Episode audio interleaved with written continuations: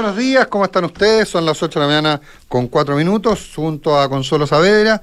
Por todavía iniciamos una nueva edición de Hablemos en Off en eh, Radio Duna. Les cuento que es martes, es 29 de agosto y ya, como les decía, son las 8 de la mañana con 4 minutos. Hola Consuelo, ¿cómo estás? Hola, ¿qué tal? ¿Cómo estás? ¿Y Matías? Bien, bien, ¿y tú? Bien, bien, ¿y tú? Bien.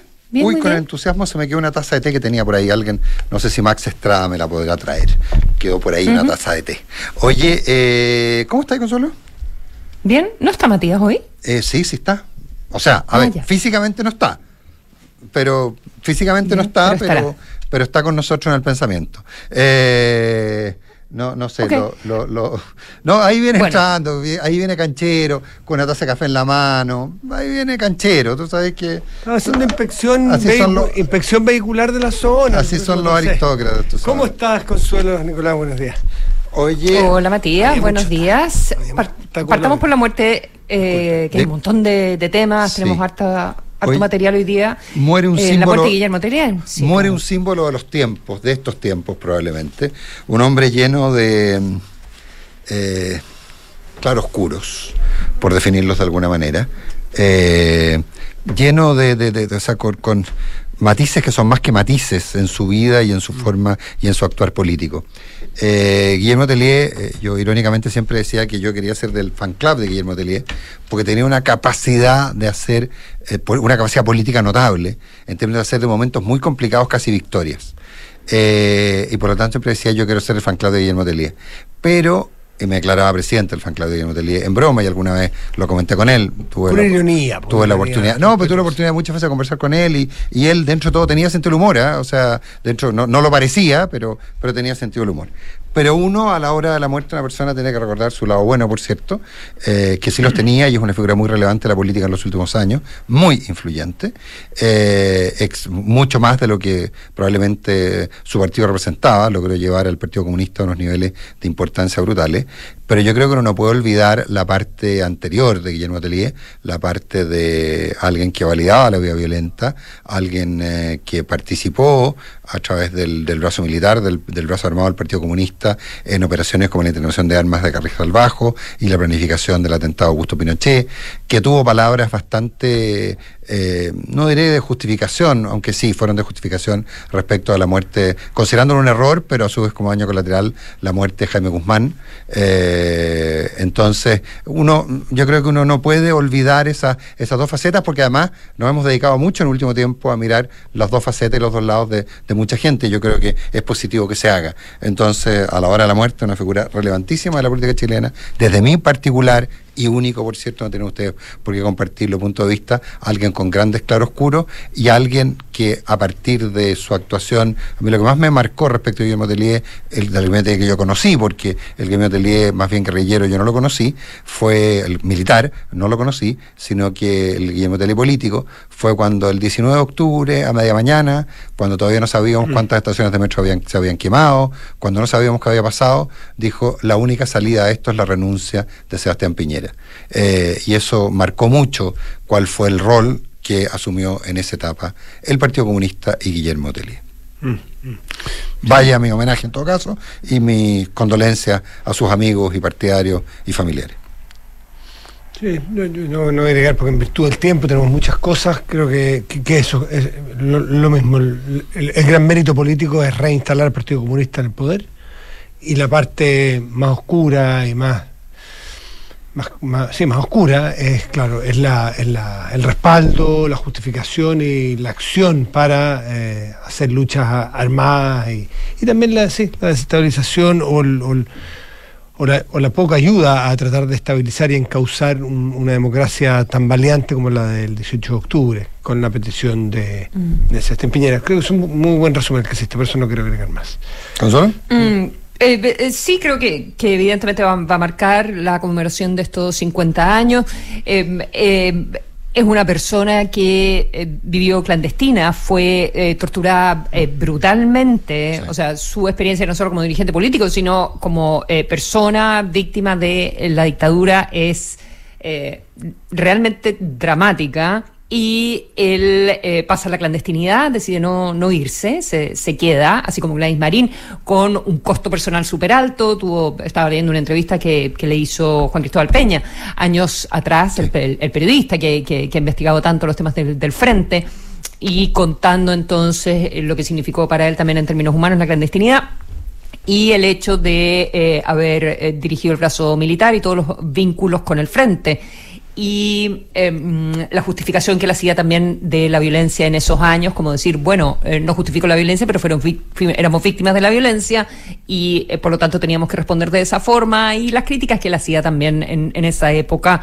a los partidos tradicionales, que eran un poco como sacando las castañas con la mano del gato, porque eh, dejaban, entre comillas, que el Partido Comunista hiciera el trabajo sucio, ¿verdad? Eh, condenándolo, pero manteniéndolo marginado. Y él, tenía una crítica, pero eh, luego desde el punto, una crítica fuerte sobre eso, pero luego desde el punto de vista político también supo incorporar, como decían ustedes, al, Partido Comunista, dirigiéndolo con una mano por una parte de hierro, porque estuvo desde, desde la muerte de Gladys Marín, imagínate, a, cargo del partido y a la vez permitiendo el surgimiento de la generación joven y en particular de las mujeres, que eso también es algo eh, que, llama la atención, creo yo, en, en, el partido. Él seguía a cargo, pero permitió que, eh, que, crecieran todas estas figuras como Camila Vallejo, la diputada Cariola, Iracy Hasler, em, etcétera, etcétera. Y comparto con ustedes, por cierto, mi, una, una crítica a sus posiciones respecto de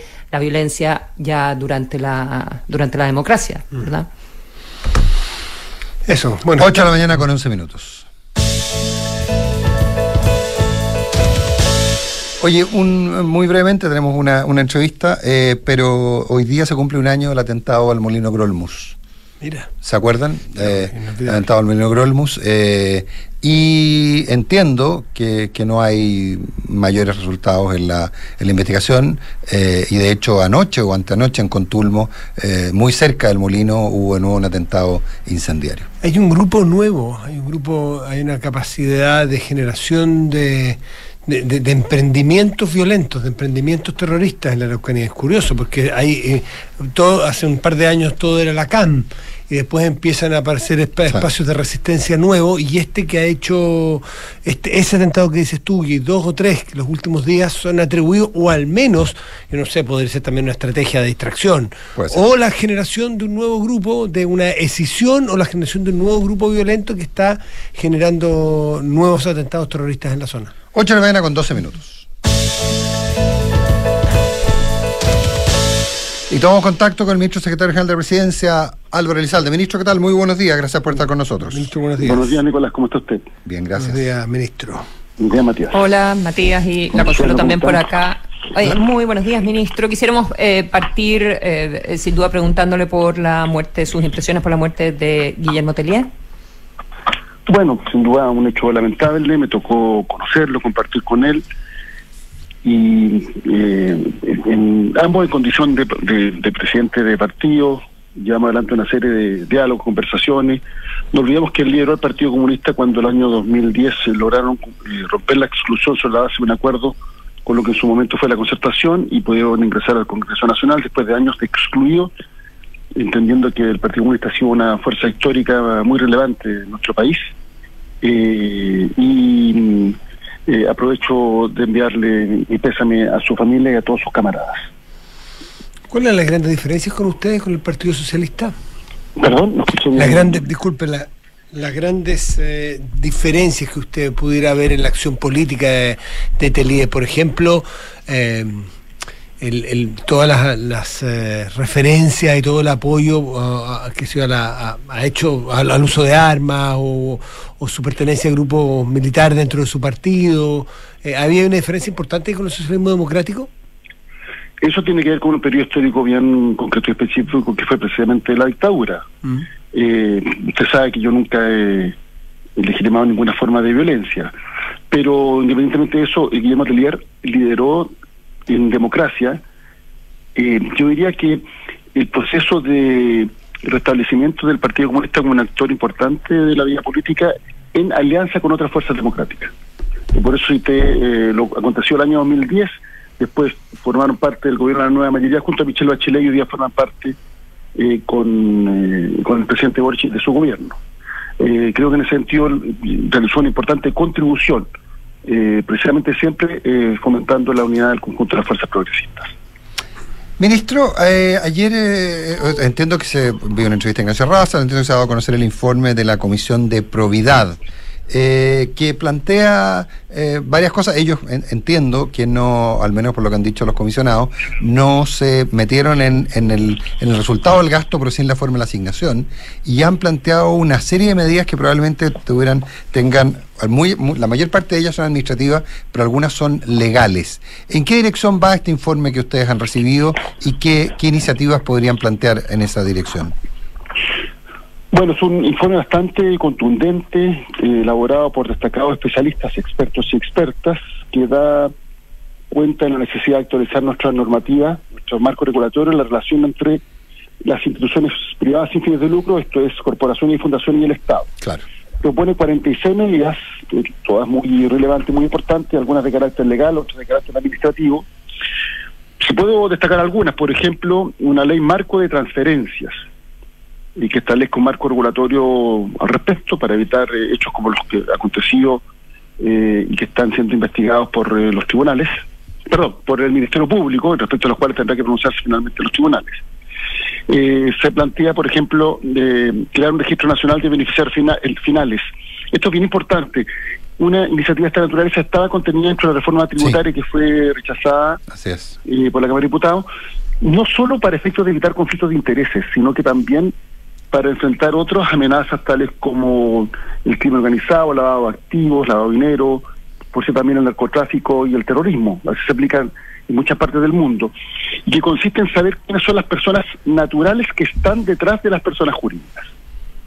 Por tanto, cada vez que el Estado contrata con una persona jurídica, cada vez que se traspasan recursos a una, por ejemplo, fundación o corporación, o también a una sociedad de distinto tipo, se sabe cuál es la persona natural que está detrás y de esa manera entonces se evitan conflictos de intereses y otro tipo de problemas vinculados a la probidad. Claro, pero ahí, viene lo, ahí viene lo administrativo o legal en el límite, que es el tema de la, de la protección de datos. Entonces, la capacidad efectiva de cruzar bases.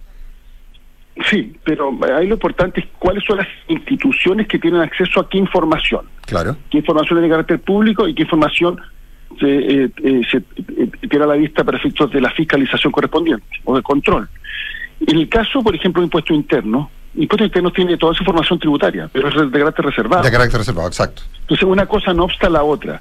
Eh, y por eso eh, lo importante es que existe información necesaria que permita saber cuando, en este caso específico, cuando el Estado transfiere recursos a un privado, cuando el Estado contrata a un privado, saber quién está detrás de ese privado es la persona natural que está detrás. Pero me da tanto, se habla de beneficiar finales. Pero me da la impresión, ministro, que inclusive van un poco más allá en términos de que hay información contable, eh, eh, eh, etcétera, que también debería estar disponible y que hoy día tiene elementos de privacidad. Es decir, que hubiera una mucho mayor capacidad de usando las bases de datos y la información pública disponible, controlar no solo quién lo recibe, sino que también su ejecución.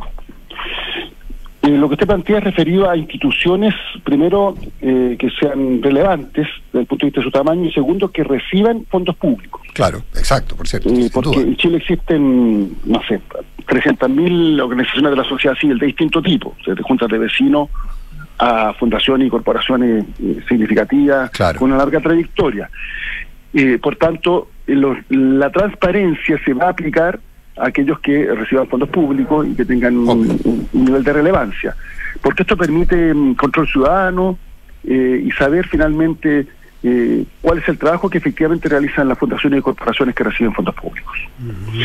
Son todas estas ideas que están vinculadas al principio de probidad, transparencia y, garantizar que cuando el Estado transfiere a este tipo de instituciones recursos, el trabajo que se realice sea de calidad sobre la base de la función pública y por tanto que se cumpla con los estándares que se requieren en una tarea de esta naturaleza. Y, eh, entiendo, inclusive, ministro, que algunas de estas iniciativas venían ya del gobierno anterior. Lo decía ayer Ignacio Larrazal en una entrevista, que había varias medidas de estas que estaban en iniciativas del gobierno anterior. Sí, y, algunas incluso de gobiernos más, de o sea, más antiguos. Eh, por ejemplo, todo lo que es eh, darle rango legal al, Consejo de Asignación, perdón, al Consejo de Auditoría Interna General de Gobierno, un proyecto del presidente Lagos, eh, que, no se no se aprobó, y después un, proyecto de la presidenta Bachelet. Eh, ahora, las medidas que han planteado por parte de la Comisión coinciden con la línea de trabajo que ha anunciado el presidente Boric, y en ese sentido, yo diría que son expresión de un consenso bastante transversal de distintos sectores políticos, de expertos, de distintos sectores sociales respecto de actualizar nuestra legislación. Y por tanto creo que es una muy buena propuesta porque está orientada eh, a, elevar los, niveles de, transparencia y mejorar los mecanismos de control eh, y, mi impresión es que eh, estas iniciativas deberán ser aprobadas con apoyo relativamente transversal por ambas cámaras del Congreso Nacional. Así que en ese sentido estamos en diálogo con los distintos actores, hemos recibido propuestas también de partidos políticos que van en el mismo sentido de las propuestas elaboradas por este por la, por la Comisión Jara Quemada, como se conoce. con, con esto el, el gobierno espera dar vuelta a la página del llamado caso convenio. Yo distinguiría, respecto de los casos que se están investigando, nosotros esperamos que se esclarezcan y que de acreditarse en la comisión de delitos se apliquen las máximas sanciones que establece la ley. Ese es un trabajo que está llevando adelante el Ministerio Público en el marco de su autonomía. Tendrán que pronunciarse las eh, los tribunales, pero lo importante es que estos hechos se esclarezcan y en caso de acreditarse delito no queden en la impunidad. Pero al mismo tiempo hemos detectado brechas de vulnerabilidad y es necesario cerrar esa brecha a través de la actualización normativa que nos permita contar con mejores mecanismos para evitar que hechos de esta naturaleza se repitan sin que eso signifique en caso alguno restar eh, eficiencia e incluso eficacia de responder a tiempo por parte del Estado. Y por eso eh, el presidente convocó a esta comisión de expertos precisamente para elaborar estas propuestas con el objeto de, de, actualizar nuestro, nuestro marco normativo eh, y, cerrar esta brecha de vulnerabilidad. Estamos conversando con el ministro Álvaro Elizalde, ministro secretario general de la presidencia.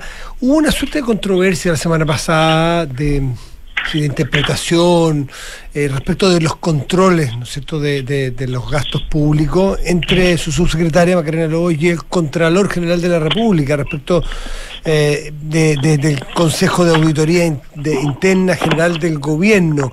Y esta comisión entiendo que entra en esa materia, eh, fortalecer o, fijar los criterios o cuáles son las tareas de este consejo. Eh, ¿qué, opina usted, además que está en ese ministerio? Me imagino que tendrán que volver a echar a andar o en, condiciones o en qué condiciones este, este Consejo Auditor. Porque el Contralor General de la República eh, dijo que en todo Estado de Derecho eh, tiene que estar eh, dado por las, las auditorías que son auditorías del gobierno, o sea que el propio gobierno tiene que tener sus auditorías propias, la Contraloría por fuera. Sí, y a ver, sobre ese punto, el Consejo de Auditoría Interno General de Gobierno fue creado en el gobierno del presidente Eduardo Frei Luis Tagle. Mm. En su momento fue una medida de avanzada, porque sentaba un primer precedente de tener un, contra, una auditoría interna por parte del gobierno, algo que no existía en nuestro país. Hasta ese momento solo existía el control que realiza la Contraloría General de la República.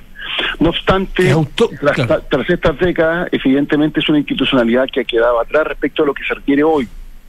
Eh, en su momento, insisto, fue una idea avanzada, pero ya han pasado más de 25 años y por tanto se requiere actualizar el marco normativo. Y por eso anunciamos ya un tiempo atrás que vamos a desarchivar el proyecto que presentó la presidenta Bachelet para presentar indicaciones que permitan darle rango legal al Consejo. Mm.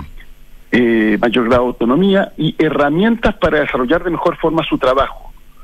Tenemos que necesario fortalecer la institucionalidad de control interno y para eso, obviamente, de, auditoría interna, perdón, y para eso se requiere un, un, nuevo marco normativo. Ya, pero y esperemos que esta vez si el proyecto se apruebe por, el Congreso Nacional. Y cierto, porque ha habido dos, intentos, uno en el gobierno del presidente Lagos y otro en el, gobierno de la presidenta Chile. Ya, pero, el gobierno del presidente Piñera también hubo iniciativas en la misma dirección. Pero, ministro Lizalde, pero la idea es eh, mejorar, eh, pero que exista un mecanismo de control al interior eh, del Estado, ¿no es cierto? O sea, el control General de la República también es del Estado, obviamente, pero, pero tiene que haber dentro del Poder Ejecutivo también niveles de control interno, ¿esa es la idea? capacidad de auditoría, De auditoría, para efectos de fiscalizar, controlar que los recursos se utilicen adecuadamente, y eso implica fuerza de tarea, y cierto grado de autonomía, que el presidente de la República pueda instruir eh, la realización de una auditoría a un determinado ministerio, porque actualmente ese trabajo se realiza pero por parte del, del mismo ministerio, del mismo servicio. En este caso diría dentro de la de- dentro de la misma administración central del Estado, obviamente bajo bajo dependencia del presidente de la República, pero no necesariamente del mismo servicio. Ya. Eh, auditorías de gobierno. Auditorías internas de gobierno. sí. Así es, así es. tal Perfecto. Eh, ministro Lizalde, ayer usted terminó una, una ronda junto con el presidente y otros colegas. Eh, supongo que la terminó. No sé si habrá más partidos eh, invitados en realidad. Quedan Esa es una, una pregunta. Pero me ref- Ah, quedan algunos. Vienen algunas reuniones más, si nos pudiera contar de eso. Pero, ¿cómo siente que fue la conversación con, eh, con republicanos, en, en particular en el día de ayer? Eh, ¿Y qué perspectivas hay de avance en las dos principales reformas que está impulsando el gobierno, la previsional y el llamado pacto fiscal? Bueno, en primer lugar, el, el presidente Boric, en su condición de jefe de Estado, ha convocado a todos los sectores políticos a participar de un diálogo que nos permita sacar adelante iniciativas tan relevantes como el pacto fiscal, la reforma de pensiones, todo lo que son las leyes de seguridad y, eh, también la agenda de probidad y transparencia. En ese contexto se reunió primero en Cerro Castillo con los partidos oficialistas, después con Chile Vamos en la Moneda y el viernes y ayer lunes se reunió con eh, otros partidos políticos constituidos legalmente. En Chile hay 20 partidos constituidos legalmente, Mm. 20. Y, y el presidente los va a recibir a todos. Eh, por tanto, quedan pendientes todavía algunos partidos que van a ser convocados a la moneda.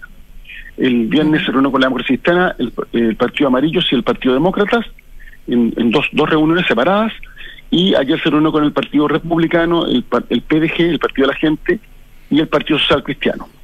Básicamente el- lo que ha hecho el presidente es dar una señal de la voluntad de diálogo del gobierno. Obviamente este diálogo se desarrolla a través de los ministros que están a cargo de, las, de estos temas específicos, el pacto fiscal el ministro Marcel, reforma de pensiones la ministra Jara, eh, la agenda de seguridad la ministra Toá, a mí me corresponde llevar adelante la agenda de y transparencia y además coordinar obviamente eh, como secretario general de la presidencia el diálogo en, en todas las áreas. Pero eh, lo importante aquí es que el gobierno está convencido de que el diálogo es imprescindible para generar acuerdos amplios que nos permitan sacar adelante estas reformas que son imprescindibles para el país. Doy un ejemplo. Reforma de pensiones.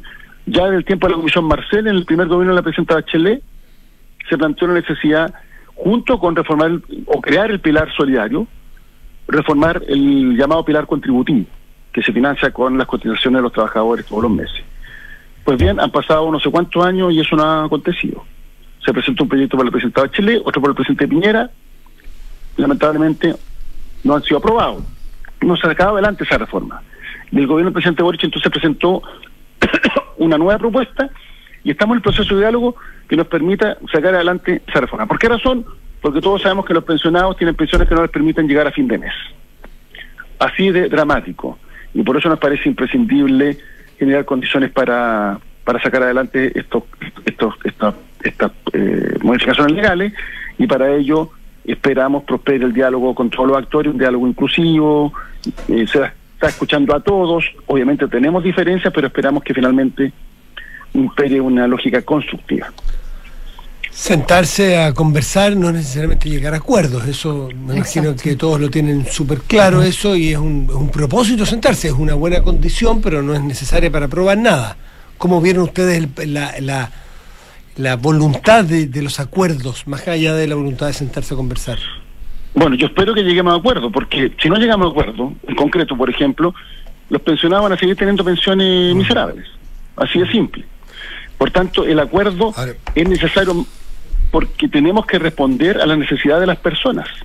Pero, eh, las propuestas del gobierno tienen como eje central proteger adecuadamente a las personas. Ministro, pero Sí. en, en ese sentido, uno de los argumentos que da la oposición es que ya con la pensión garantizada universal ha habido una mejora concreta en las pensiones de la gente con más, más necesitada y que eventualmente lo que ocurriría sería llevar las pensiones a la gente, mejorar las pensiones a la gente de clase media y eso con mecanismos similares a la PGU podría conseguirse. Entonces, eh, cuando se plantea esta cosa tan dicotómica, que o, no, o hay reforma o las pensiones van a seguir siendo malas, cuando las pensiones en algunos casos han mejorado mucho, y segundo, existiendo mecanismos distintos que la reforma previsional, como plantea la oposición, eh, sentarse a conversar desde la perspectiva de que es o lo que yo digo o nada y no va a haber mejores pensiones, probablemente no propicia mucho el diálogo. A ver, pero vamos por parte. El gobierno tiene un compromiso de fortalecer el pilar solidario y por eso se ha planteado aumentar el monto de la PGU a 250 mil pesos. Pero eso cuesta miles de millones de dólares y por tanto nos parece necesario establecer un financiamiento permanente. Por eso hemos planteado la necesidad del pacto fiscal y particularmente de la reforma tributaria. Obviamente eso está orientado a los sectores más vulnerables. Acto seguido necesitamos también fortalecer el pilar contributivo y mejorar las pensiones de la clase media. Ahora, pero... La razón por la cual hemos planteado que la cotización adicional de cargo de los, de los empleadores debe administrarse con criterio de solidaridad es porque eso permite aumentar hoy el monto de esas pensiones y no tener que esperar varias décadas. Algo similar ocurre con la si la, la PGU se amplía. Algo similar puede ocurrir. Sin duda, y, el compromiso es ampliarla y eso está asociado a la reforma tributaria. Perfecto. Es decir, vamos a aumentar el monto de la PGU, pero también tenemos que hacernos cargo de personas que han cotizado toda su vida, que son de sectores medios y que sin embargo al momento de pensionarse se empobrecen significativamente. Y por eso nos parece importante sacar adelante también la reforma vinculada al llamado pilar contributivo, que es el que se financia con las cotizaciones de los trabajadores y trabajadoras, generando siempre incentivos a la cotización. Eso es muy relevante. Eh, y por tanto, la forma en la cual se administran y se aplican eh, las políticas públicas de, aumento del monto de las pensiones a través de, del esfuerzo fiscal, bueno, eso no genera un desincentivo a la cotización. Además nos interesa mucho incentivar la formalización, porque el trabajo formal no solo está vinculado a el pago de las cotizaciones tradicionales, sino que también al respeto a los derechos de los trabajadores, que nos parece que es fundamental en nuestro país. Ministro, en, esa voluntad de, diálogo que usted ha, descrito, quisiera ver em, eh, qué paralelo podría hacer con lo que hemos estado viendo en el trabajo de la Convención Constitucional, que ayer partió sus eh, votaciones con, eh, con algunos dimes y diretes, ¿verdad?, en las votaciones de, las comisiones, porque la mayoría de oposición fue, fue aprobando varias enmiendas que en, en la minoría oficialista no, no estaban de acuerdo o no conocían o fueron presentadas a último minuto. No le escuché la primera parte. ¿A, qué comisión se refiere, Consuelo? No, me refiero a, me refiero a las comisiones del trabajo constitucional, eh, en la ah, voluntad de llegar a acuerdos, si es que usted hace algún paralelo entre la posibilidad de avanzar en acuerdos en el ámbito político en el que usted está inserto versus lo que estamos viendo y quería saber cuál es su evaluación de lo que empezó a pasar en, la, en el ámbito constitucional. Bueno, esto yo lo he dicho varias veces, lo dije cuando era presidente del Senado y arribamos al acuerdo por Chile, lo reitero ahora. Una constitución no se aprueba por una mayoría circunstancial, tiene que ser expresión de un amplio consenso de la sociedad en que se aplica. Aprendamos las lecciones del pasado respecto de la constitución actual vigente, y fue puesta por la fuerza, todos sabemos, dictadura, también respecto al proceso constituyente anterior. Entonces la pregunta es, ¿vamos a, cometer como sociedad nuevamente el mismo error? ¿O vamos a arribar un texto que represente al conjunto de la sociedad chilena? Yo espero que finalmente impere una lógica de acuerdo, de diálogo inclusivo, de diálogo incluyente, porque es la única manera de arribar a una constitución que se proyecte por mucho tiempo. ¿Tiene la impresión que eso no está sucediendo? siendo un tema de controversia. ¿Tiene la impresión que eso no está sucediendo en lo que hemos visto? Está por verse, por decirlo de alguna manera. Eh, no no quiero esto prejuzgar. Eh, hay a veces eh, señales complejas, a veces hay señales esperanzadoras. Eh, pero esto lo vamos a ver finalmente eh, cuando se voten las indicaciones por parte de los consejeros constitucionales. Ahí vamos a saber si efectivamente finalmente imperó una lógica constructiva de, redactar una constitución o por el contrario imperó la lógica de imponer visiones particulares de un sector de la sociedad que son legítimas, pero que no necesariamente deben formar parte del texto de una constitución, porque lo que no puede hacer una constitución es clausurar el debate democrático. La constitución debe expresar aquello en que estamos de acuerdo y debe establecer mecanismos para resolver las diferencias en aquello en que estamos en desacuerdo. Ministro Álvaro Elizalde, un millón de gracias por haber estado también conversando con nosotros. Gracias, ministro. Buen día. Gracias. Buen día, gracias. Que tengan un buen, día a todos. Gracias. Hasta luego. Arriendos en Mita Rentacar durante agosto te harán pasar de modo auto a modo avión. Aún queda un millón y medio de millas en Latam Pass por sortear. Arrienda en mita.cl, maneja y vuela en Mita Rentacar. Atentos a esta increíble noticia. Clínica Alemana, pensando en sus pacientes, abrió en Vitacura la nueva urgencia gineco-obstétrica y en la dehesa el servicio de endoscopía. Más información en clínicaalemana.cl. Si es tu salud, es la alemana. Desde la app Talana revisa solicitudes y gestiona la información de tu equipo fácilmente desde un solo lugar. Talana, tecnología humana. Los amigos de GTD nuevamente sorprenden. GTD es distribuidor Starlink autorizado. Entonces, así la mayor cobertura de fibra óptica eh, se une con la mayor conexión satelital para brindar la más alta continuidad operacional de sus empresas. GTD hacen que la tecnología simplifique tu vida. Vive su diseño sofisticado y la potencia de sus motores en todas sus versiones All New Mazda CX60 Crafted in Japan. En búsqueda de tranquilidad para ti y tu familia, Seguro de Vida Consorcio, la protección a la medida que buscas. Elige un seguro de vida con contratación 100% online, con ahorro o con protección ante accidentes. Hazlo en consorcio.cl.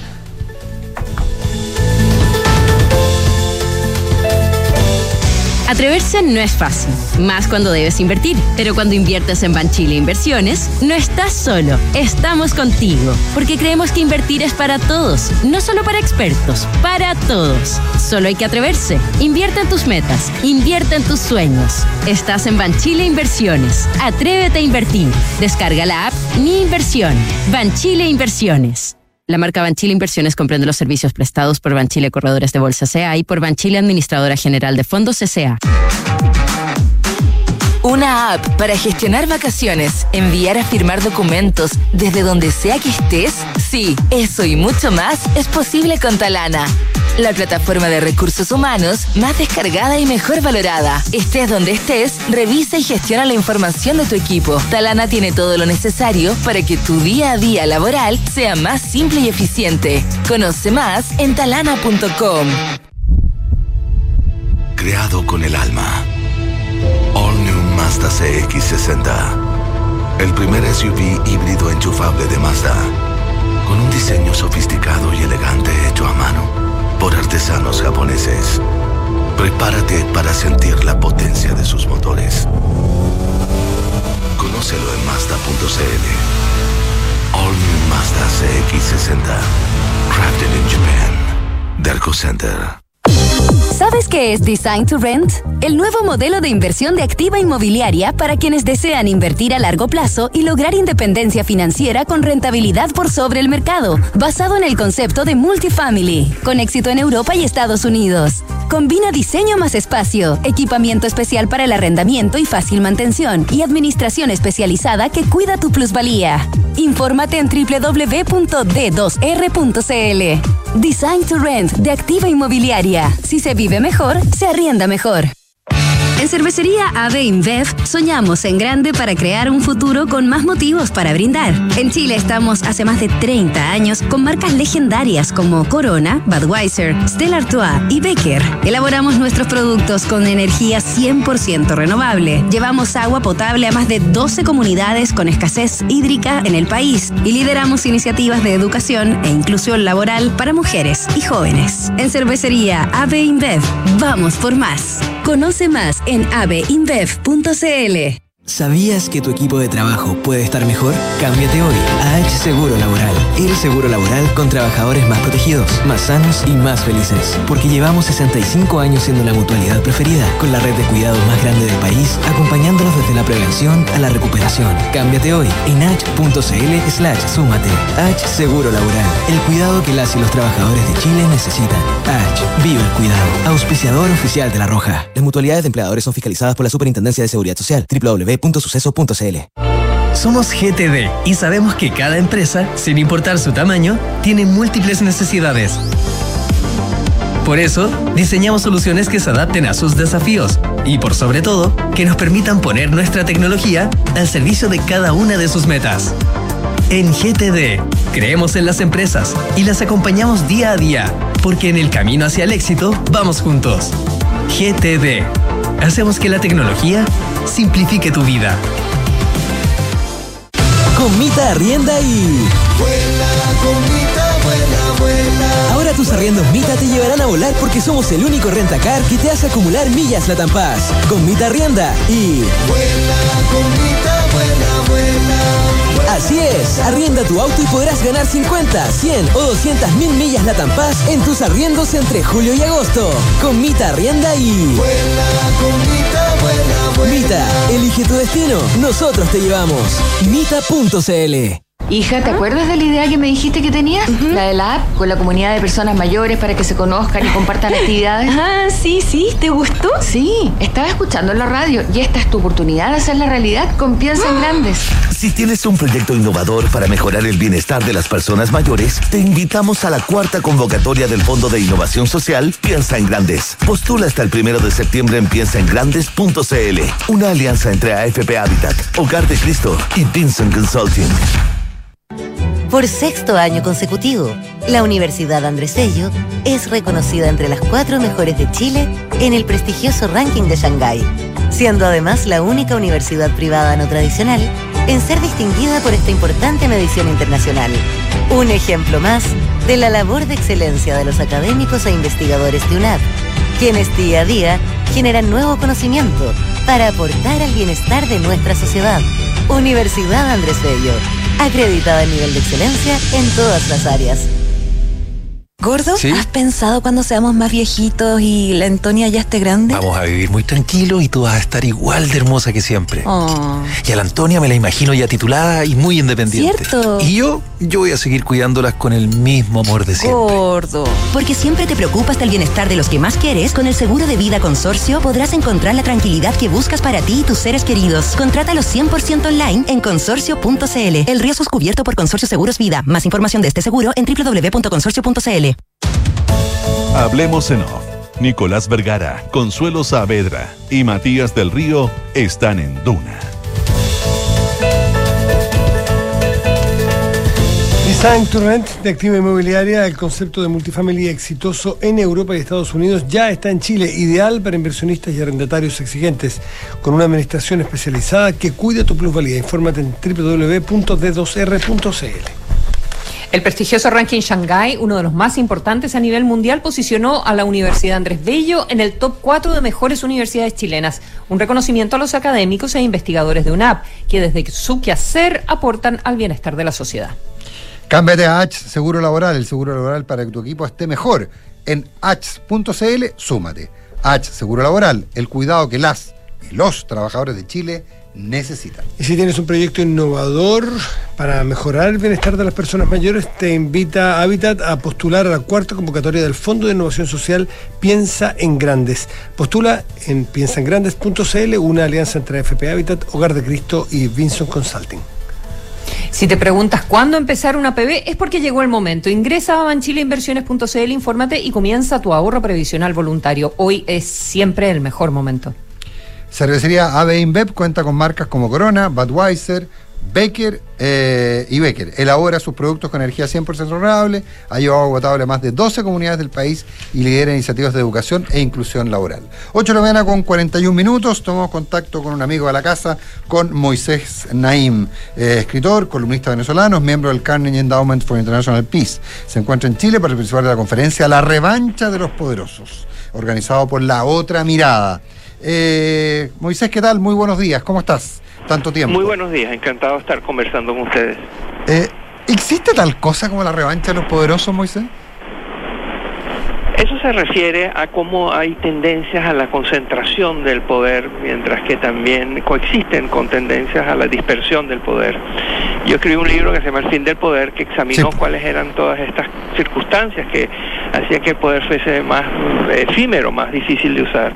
Y este libro, eh, La revancha de los poderosos, ilustra cómo los poderosos se arman y se fortalecen y en qué, qué tipo de tácticas, trucos y estrategias utilizan para retener, para obtener y retener el poder. Claro, pero, pero tú planteas una lógica nueva de poderosos, porque habitualmente la lógica del poderoso está asociada en el imaginario colectivo probablemente al poder económico, eh, al, al empresariado, a los políticos tradicionales, pero tú abres una nueva perspectiva en eso.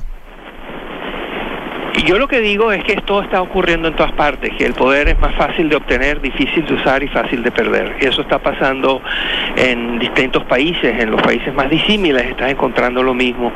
Eh, y, forma parte de cómo, cómo se apertrechan y utilizan las circunstancias, las tecnologías, las posibilidades que hay en estos tiempos para este, tener poder en todos los ámbitos. Yo hablo del Vaticano al Pentágono y de los bancos a las organizaciones no gubernamentales. Eh, Eso, claro. Tú- tú te- Es, es una, una- un amplio espectro.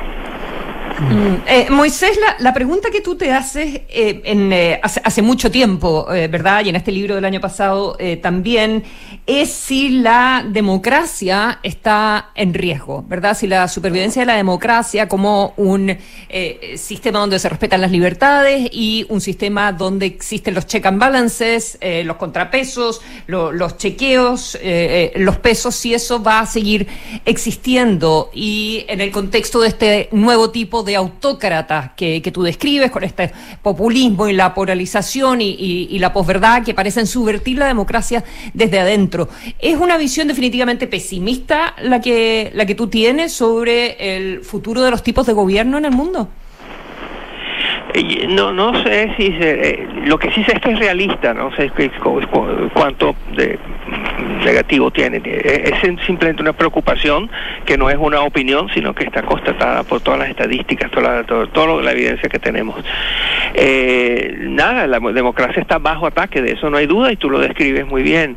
Eh, todos los, los todos los límites que se tienen al poder, toda la, división de, del poder entre diferentes instituciones, to- todo eso está bajo ataque y lo vemos cotidianamente.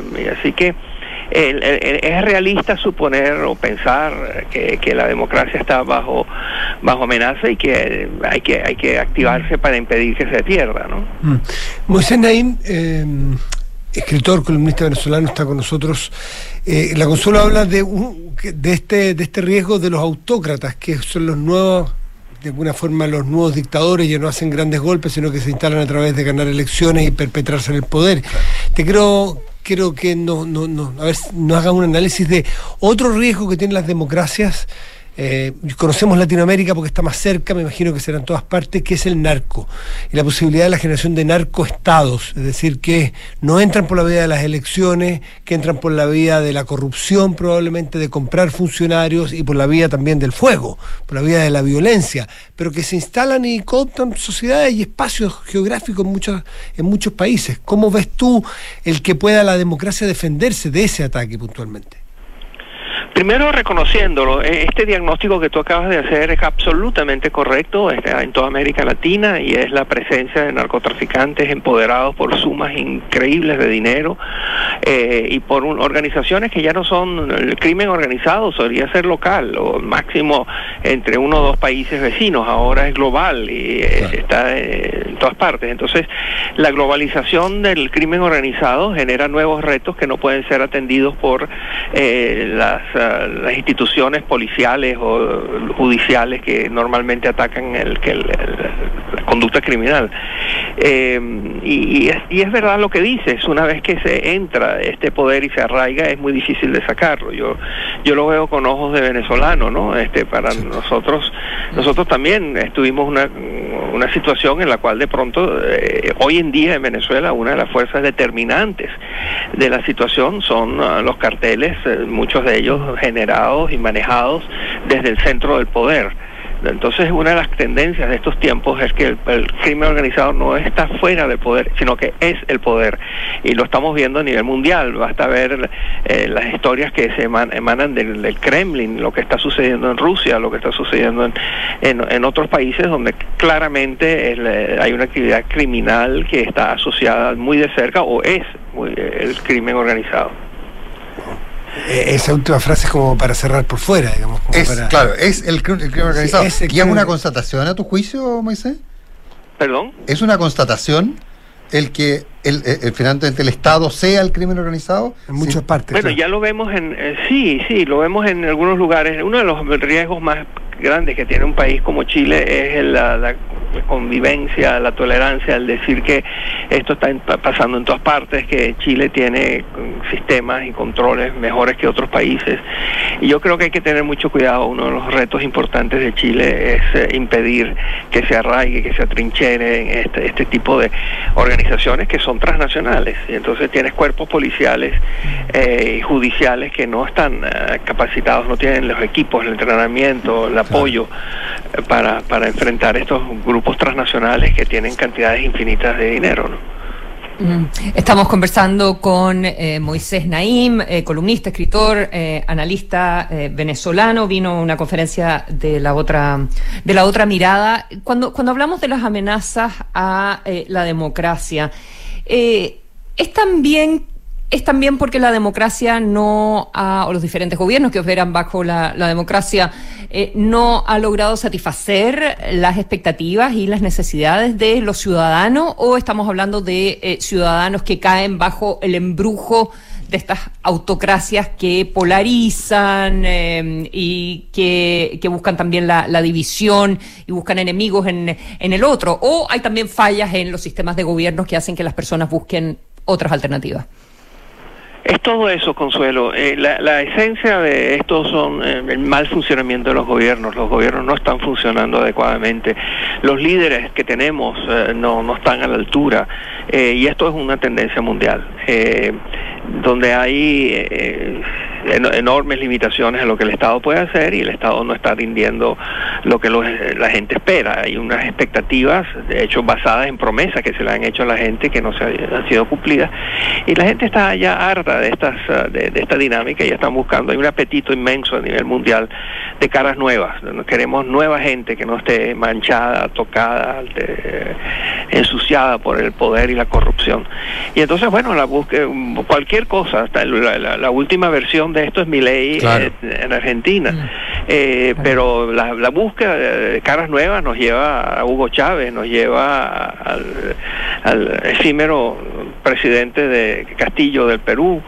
eh, en, fin, eh, y lo que está sucediendo es que sí, es la, la democracia no está dando los resultados que la gente espera, pero ningún otro eh, sistema tampoco. Entonces hay un problema de que hay un- varias generaciones que han vivido en democracia y no conocen qué, significa realmente la autocracia. Y entonces están dispuestos a, entrar en el casino de qué pasa si tienes un dictador mesiánico que te resuelve los problemas y- y si lo buscas lo encuentras. Y practican las tres P de las cuales yo hablo en el libro La revancha del poder. El populismo, la polarización y la posverdad. Una suerte leviatán. una su- propósito- Perdón, Consuelo. Pero, perdona, Nico, me, me imagino que a propósito, eh, Moisés, de tu visita a Chile, habrás estado mirando a nuestro país con mayor detención. ¿Ves esos riesgos en este minuto en la política chilena? ¿O, o cómo estás mirando, además, un momento bien particular de, de harto cambio, pero, tam- pero también de mucho recuerdo a propósito, a propósito de los 50 años del golpe, en fin? Sí. Eh, esto está pasando en todas partes del mundo, esto no, no es Chile, pero Chile no, no, no está inmune, no es inmune. Eh, todas estas cosas, las tres pelas estamos viendo en la conversación nacional, en el debate que hay en Chile. Eh, yo ando viendo las cosas y estoy empezando a, descubrir, a realizar que los países que van a lograr estabilidad política y prosperidad económica en el siglo XXI son aquellos que logren crear acuerdos entre partes que se detestan entre grupos rivales, entre facciones que han competido, que tienen choques ideológicos, religiosos, eh, económicos, etcétera. Este, y bueno, y, Chile necesita un gran acuerdo eh, una- ayu- que sea que, que, que permita tener estabilidad en las políticas, que, haya un acuerdo sobre dos o tres cosas, no tiene que ser una, universal, y pero que empiece a funcionar otra vez lo que ya hicieron. Ustedes los chilenos eh, lograron con a través de la concertación un acuerdo amplio de gente que no necesariamente se llevaba bien, más bien se llevaba mal, pero lograron darle al país estabilidad política y económica por décadas. Bueno, hace falta repetir esto con alianzas que no son transaccionales, que no son simplemente vehículos electorales para el candidato de turno, para la cara nueva que nos va a salvar. Hay, hay que empezar a trabajar el, duro, el, espi- el espinoso camino de las alianzas con gente que, y organizaciones que no te gustan. Moisés Naim, un millón de gracias. Entiendo que tiene varias conferencias. Entiendo que hoy día hay una en Valparaíso, eh, hay otra el miércoles. Todo esto bajo la el patrocinio de, de, eh, la otra mirada. Muchas gracias. Gracias. Moisés. Gracias, Moisés. Gracias a ustedes, buenos días. Chao, días. buenos días. Adiós, buenos días. 8 de la mañana con 52 minutos. Sí, ayer que, era el inicio de estas aprobaciones de las, de las tú algo, mencio- o algo mencionamos en la conversación con el ministro Lizalde, de las enmiendas que se iban aprobando en, la, en, la- en las comisiones, de la, Sí, del, del. Consejo, no, no se ha ido al Pleno todavía. Surgen algunas que, bueno, primero una molestia del oficialismo, que, que no es la mayoría, puede producirse una confusión ahí, que no es la mayoría en el Consejo.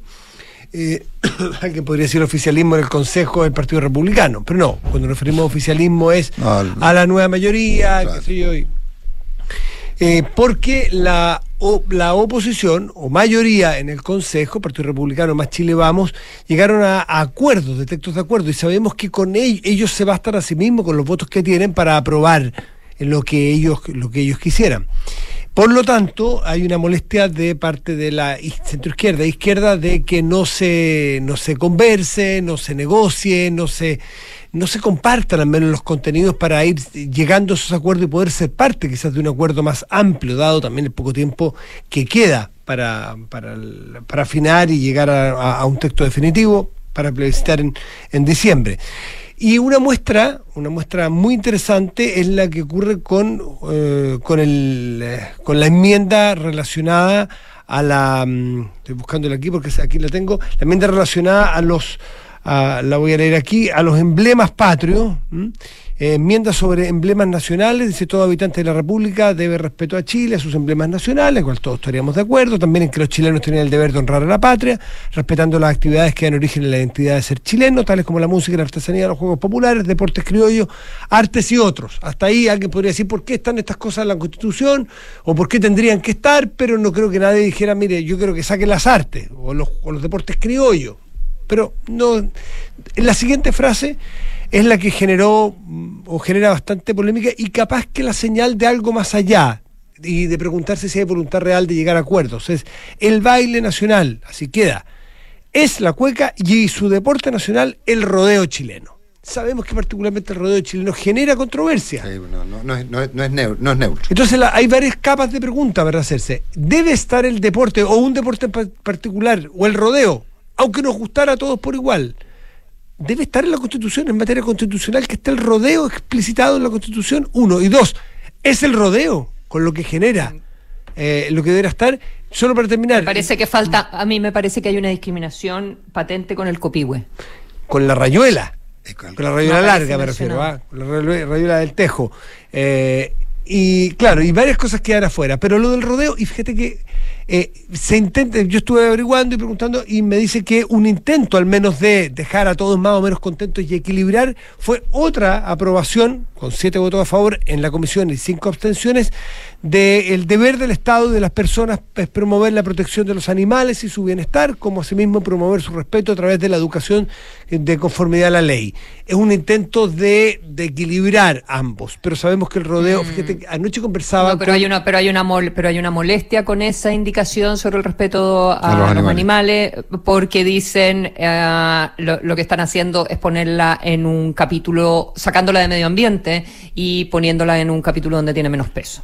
Claro, lo que pasa es que la interpretación que se podía dar a la indicación sobre los animales podría llegar al extremo de que, insisto, esto estamos en, en un cierto grado de fantasía. Yo yo eh, yo los escu- te escuché ayer atentamente con, con la José Ríos en la tarde, Matías, y, y si bien estoy de acuerdo con ustedes, creo que es perder un poquito el tiempo. Yo creo que son, yo creo que estos son una suerte de globosonda, de indicaciones raras, que probablemente no van a terminar, eh, pero eh, que yo preferiría que no estuvieran desde que no solo tú, anoche estuve conversando con un alto dirigente del rodeo, averiguando, Sí, claro. ellos son los primeros molestos. Sí, ellos son los primeros contrarios. En parte, ¿saben por qué?